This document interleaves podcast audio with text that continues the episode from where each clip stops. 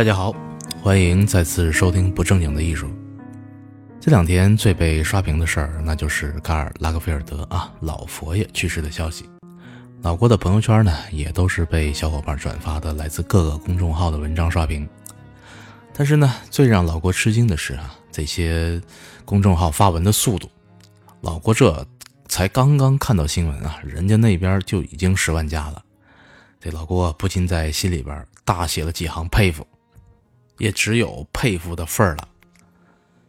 呃，这年头啊，这自媒体都太拼了，要么是快若闪电啊，嗅觉比咱们这个伟大的朝阳群众都敏感，恨不得刚出点事儿啊，就把人家平时喜欢穿啥颜色的内裤都扒出来；要么呢，就得起一个震撼人心的标题，什么某某圈即将迎来大地震啊，谁谁谁比生命更伟大啊，某人一走再无神马神马。总之吧，只要标题起的没让人的肝颤两下。那都叫不及格，然后呢，就天天的在这盼着出点大事儿，然后来一个生的光荣、死的伟大的可歌可泣的故事。呃，话说这老佛爷啊，好歹也是时尚界、摄影界、艺术界的顶级流量大咖啊。所以呢，这刚刚过世啊，在某些二线杂志的小编就赶紧发文，说听到老佛爷走的消息，顿时是红了眼眶啊！这煽情的就好像是老佛爷他流落异乡的干儿子一样，这有极了倪萍老师和朱军老师的风采。老郭这一看啊，这心中也不是不由得一叹啊！本来刚消耗了不少脑细胞，更新了一期节目。就本来想葛优躺的在沙发上好好来两盘王者荣耀，吃两把鸡，结果呢，还真是不让老郭消停啊！作为一个不正经的艺术类主播呢，呃，这不要不参与一下，还不得被人戳的脊梁骨，骂不敬业吗？所以呢，这老郭也是摊着摊着就觉得良心过意不去啊，于是爬起来冲了个澡，再次换上另一条红内裤。呃，因为老郭哈力争让咱们这个不正经的艺术啊，具有某种神秘的仪式感，啊，但是呢，老郭也不想写稿，干脆就做个思维导图啊，看图掰掰算了，呃，合计找点酒助兴吧，啊，发现家底居然没有了啊，就没得了啊，这一通翻箱倒柜啊，好不容易在犄角旮旯找了小半瓶，不知道放了多久的衡水老白干，赶紧是斟上一两啊，咱们开粥。今天呢，咱们就聊聊卡尔拉格菲啊，老佛爷，呃，香奈儿芬迪的头号舵手啊。这期节目呢，咱们做一个短的哈，呃，也别怪老郭消极怠工啊，主要是能扒的各各个公众号啊、官媒啊、呃、时尚媒体啊、私媒啊，该说的都说完了，留给老郭的料啊，基本上也就剩点残羹剩菜了。而且呢，更主要的是，老郭对老佛爷的设计的东西啊，倒是一般啊，谈不上那么喜欢。那么谈到香奈儿呢，除了这个品牌在时尚史啊，尤其是对于女性身份的转变上有划时代的意义啊，其余的感官呢，最为直觉性的第一反应就是条件反射似的，好像闻到了一股浓郁的山茶花的香气啊，以及喉咙里那个花蜜般的香甜气。哎，这就很神奇哈！这个老郭的第一个想到的居然是气味，而不是视视觉形象。那么可能的原因是呢？呃，说来不才哈，老郭当年为了研究摄影啊，也顺道研究了点化妆和化妆品，啊，甚至还买了不少啊。搞得老郭当时腰包也是一瘪，喝了好一阵子的西北风，买了一堆啊，这辈子老郭自己都用不上的化妆品啊，现在还堆在柜子里边，由他们一点点的过期呢。嗯，前几年给地产界的大佬冯仑拍肖像啊，就是那个说了那句金句啊，理想很丰满，现实很骨感的冯仑啊，冯老师。当时那个冯老师啊，风风火火带着助理来到摄影棚啊，我一看，哎呦，糟了，没带化妆师。但是呢，老郭一看冯老师那张沧桑的、同样的啊，理想很丰满，现实很骨感的脸呢，这个心里一嘀咕啊，也是一横啊，算了，咱还是自己上吧。于是呢，老郭当时啊也是斗胆操起了这个刷子，沾了点阿玛尼大师系列最深色号的那个粉底啊，就给咱冯老师人工美了一次颜。哎，这里呢，老郭独家分享一个小秘密啊，其实当时呢就是妥妥的心理安慰。啊，经过老郭半吊子的化妆手艺啊，这个其实呢，其实仍然是现实很骨感啊，主要还是得靠后期修。咱这个说这八卦是不是不太好啊？这万一冯老师听见，那可得见谅哈。朋友们听见啊，这个多买冯老师新出的书，咱自己人啊听听也就算了，可别外传。哎，这就是咱们节目小众的好处哈。好了啊，更多的花絮可以加老郭的微信，朋友圈呢有独家的分享。咱们言归正传啊，咱们说老佛爷卡尔拉格菲成长的经历，咱就不讲了啊。你点开最近热门的任意一篇文章，都有通篇的介绍。老郭对老佛爷最为崇敬的地方呢，其实有三点。第一呢，呃，时尚圈的人千千万万啊。但是呢，能像老佛爷这样能把自己的形象塑造成一个时尚标签的，手指头都数得过来。一提老佛爷啊，我想但凡对时尚、对摄影稍微有点了解的，都会不自觉地在脑海中浮现那个戴着墨镜、呃扎着小辫儿、一头银发、穿着黑色西服的形象，以及他那个看似性冷淡，实则意味着性征服的高高的白色领子啊，就是衬衫那个领子。这个形象可以说是太鲜明和醒目了，以至于老佛爷这个人呢，就变成了一种视觉符号，一种时尚的象征。你掰手指头数一数啊，这样的人物你能想起来人几个？啊，Vogue 的主编安娜温图尔算一个啊，呃，格瓦拉算一个。但是呢，他是被动的成为了时尚的符号。呃，其他的朋友也帮着老郭发散发散，看看还有谁。这种都是坚持到极致的力量啊，需要极大的自律和信念的支持，这非常了不起。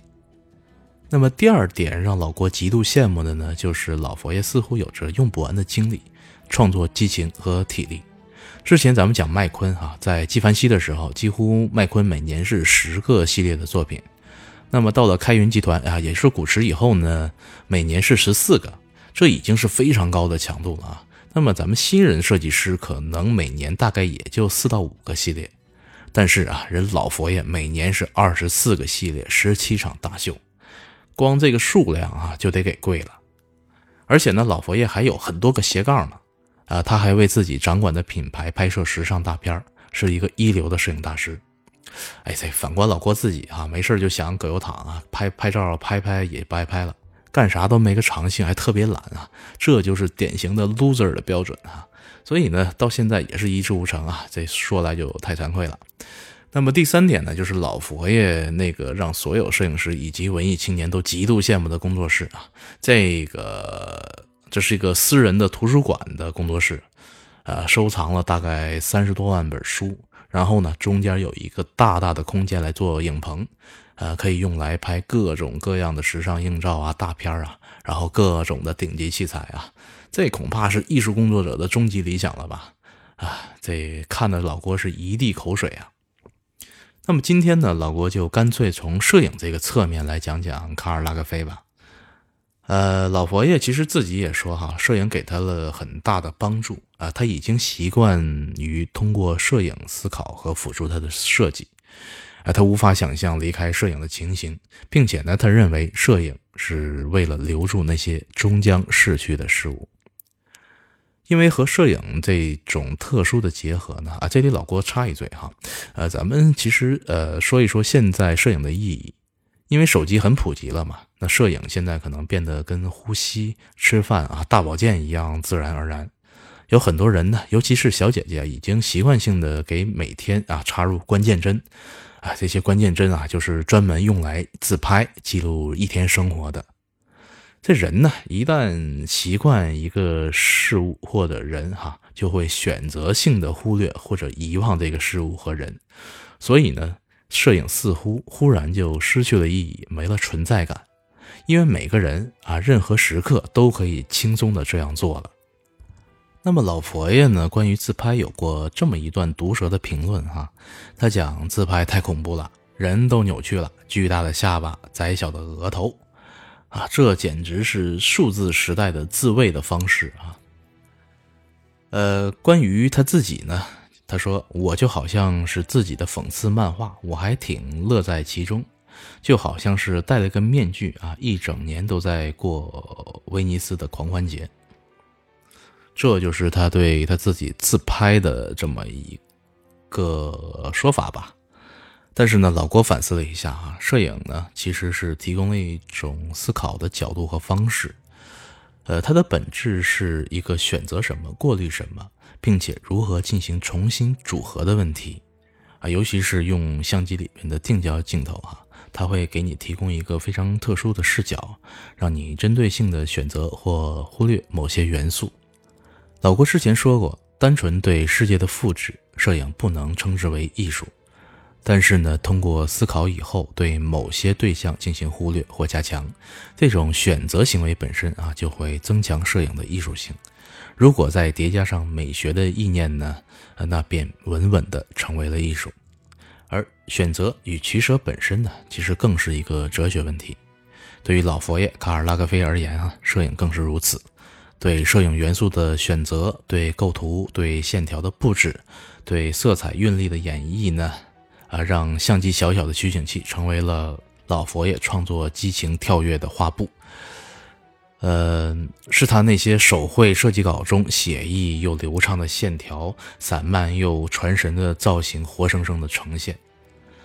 当他拿起画笔，沾着各种颜色的昂贵眼影啊，口红当做的颜料，绘制手稿的时刻起呢，到一张精美打印的时尚大片完成呈现之时。老佛爷的一次创造，一次梦境的再现，一次思想的历险，才算真正的完成。老佛爷说，他的灵感很多来自于是梦境啊，这真让人羡慕。他居然能把自己的梦记住，还能把它变成艺术。可能对于老佛爷来说，哈，他做了一个梦，然后呢，他就有了一个想法，一个故事，一个主题。他为主题设置了主人公，设置了背景，设置了情节和场景。接着，他为梦中的人配置饰品和服装，让他们看起来是自己理想的样子。然后呢，他们应该是怎样的情绪？是哭是笑？是喜乐是悲伤？他们是即将登上注定沉没的泰坦尼克号，还是徜徉在深秋的丛林，或者是潜艇信步在波旁时期华丽的宫殿和花园？呃，但他梦醒哈，发现笔下的纸张有了一件件华丽的衣裳的模样。然后呢，他的助手们以及那些最为出出色的裁缝啊、织工们，一丝不苟地将图稿变为现实，穿在了一个一个的缪斯的身上。至于穿上衣服的缪斯是谁，老佛爷则是淡然一笑哈，他说：“缪斯这个词啊，太局限了。在时尚这个行业呢，你给所有人穿上衣服、做衣服。”所以你需要各式各样的缪斯，是一种态度，是一种精神状态，一种生活和穿衣方式。但他们不一定要是时尚精，因为我实在对时尚精不感兴趣。啊，这一段呢是老郭引用的老佛爷的原话啊。也许正是因为灵感来自于梦境啊，我们很难用单一的风格去描述老佛爷的设计。他们呢往往是多变的，他们有时是极简主义。有时呢又华丽优雅，似乎还有那么一点点浮夸；但是呢，有时呢却又像是巴洛克古典主义的味道者，讲究雄辩的对称与严肃。啊，比如他为芬迪和香奈儿设计的 logo，呃，也就是今天我们看到这个品牌的 logo 啊，那，采用的都是严谨的对称结构，啊，又是那么的不容置疑。就好像他那个尖尖的三角形符号画的啊，永远那么笔挺的，并且充满了性欲和征服的衬衫衣领。但是啊，话又说回来，我们对比亚历山大麦昆那种狂放、反叛不羁和浪漫主义化的自我表达，老佛爷的设计中呢，却又多了那么几分老成和保守。可能是因为要配合香奈儿一贯的高雅和娴静，也许呢，也是老佛爷本身的设计天性使然哈。那么关于这点哈，老郭给大家看几张二十出头的卡尔这个拉格菲曾经刚刚崭露头角时的设计啊。那么它的设计呢，就非常，呃，本来就非常贴合香奈儿的风格啊，有那种今天咱们看起来复古的高贵和雅致。呃，老郭的主观认识呢，是老佛爷的设计啊，其实仍是在少年时受到的呃迪奥啊和香奈儿的影响中，呃，仍在某种形而上的框架之内。呃，对比于麦昆的那种天马行空而且不着边际的风格呢，我的观点是啊，还是要略逊一筹的。呃，我们再来看老佛爷的秀哈，那相比于麦昆那种触及灵魂深处，甚至有点那么挑衅道德底线的奔放呢，老佛爷的秀的风格呢就要简单粗暴的多。总结下来就是一个字啊，豪啊，土豪的豪。每次看到老佛爷的秀啊，或者是他经他手拍摄的那些时尚大片啊。老郭呢，总是在这儿非常土鳖的掰着手指头加上脚趾头算，这他喵的得花多少钱呀？你看看这场地，这布景、这道具、这模特的阵容、这衣服的细节做工，没有一处不体现香奈儿预算满满、财大气粗的土豪气质，就如同那股强烈的甜腻的山茶花香一样。总的来说，哈，老佛爷是制造时尚气氛的一等一的大师。嗯，好了啊，老郭现在也是二两小酒下肚了，感觉酒劲儿比较大。这一看包装才发现，这酒原来他喵的是六十七度的，所以呢，老郭就想赶紧收个尾哈。但是呢，借着酒劲儿啊，微飘的感觉呢，老郭忽然感觉哈，能在老佛爷的身上看到三组人的影子。第一个呢，就是笛卡尔。咱为啥要说笛卡尔呢？哈，放心，这一期老郭肯定不讲哲学。笛卡尔那些什么理性啦，什么我思故我在啦，什么怀疑论啊，都不重要。老郭在这儿呢，要插一嘴的，其实是笛卡尔的一个怪癖。这笛卡尔啊，一生未婚，是不是有什么难言之隐，咱们不知道啊。但是百岁山的广告太洗脑了，让人觉得笛卡尔是那个年老依然风骚的老爷爷。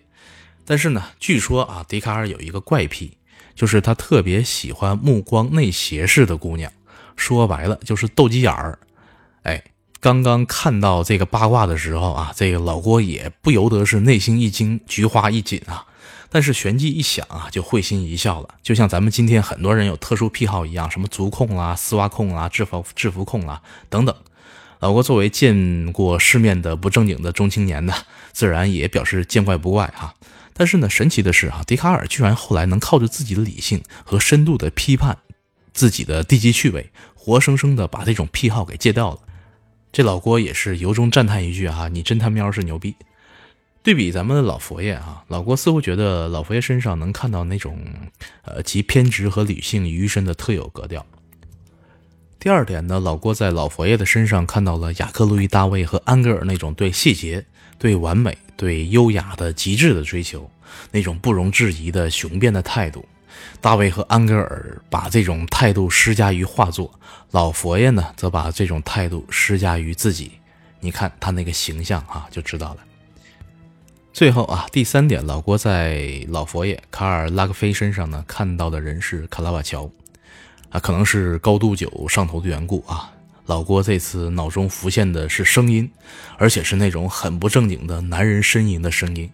说到这儿啊，这个老郭也是情不自禁一身恶寒啊，额头也是不禁的渗出了豆大的汗珠，而且眼前浮现出了卡拉瓦乔那幅被蜥咬伤的男孩的画作。看看老佛爷拍摄的那些男模的照片哈，老郭也不由得感叹，当真是有异曲同工的境界。哎，难怪有的听众。朋友啊，点评老郭讲的克拉瓦乔，说老郭乃是俯眼看人机啊。这老郭哈哈一笑啊，这年轻人，你说的还真他喵的对。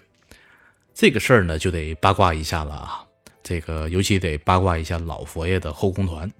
正如前几期节目老郭说的，要不是个 gay 呢，你都不好意思混时尚圈。这老佛爷年轻的时候就堪称是 gay 圈的王老五，三十多岁那才初恋。那么，这个打动老佛爷芳心的情郎是谁呢？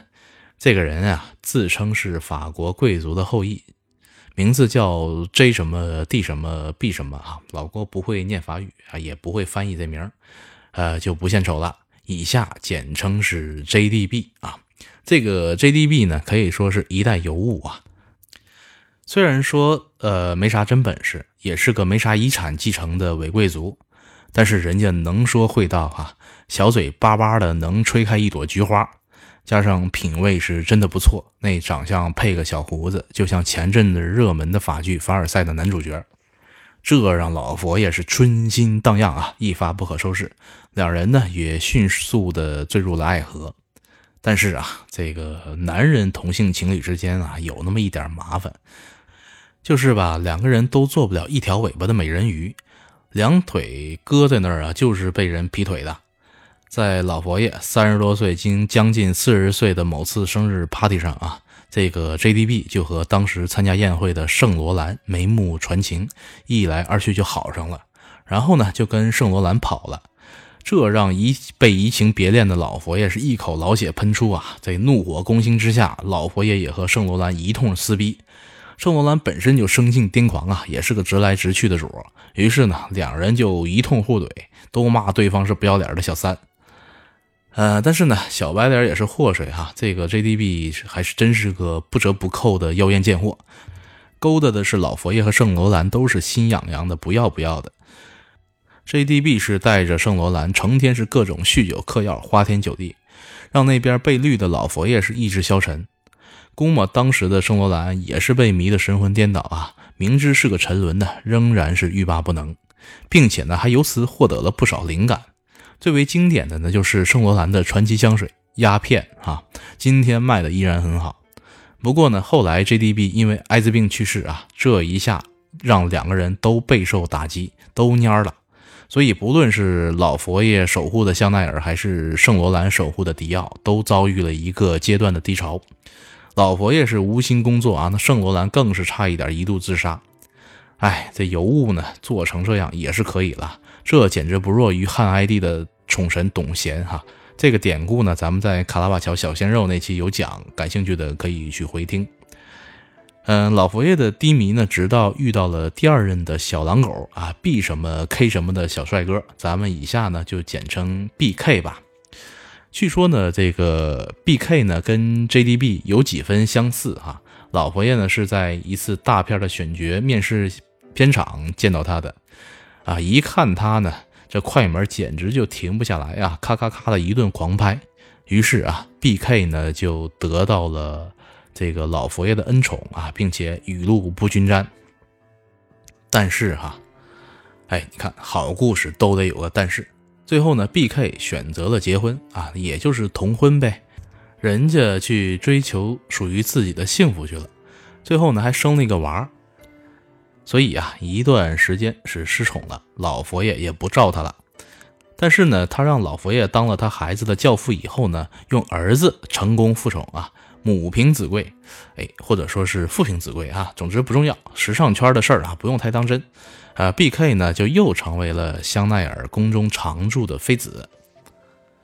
呃，没过多久呢，老佛爷终于迎来了他自己的真爱啊！这是一个法国乡村的小伙子，可以说呢，他是被宠幸到了今天，一直是老佛爷的心头好啊。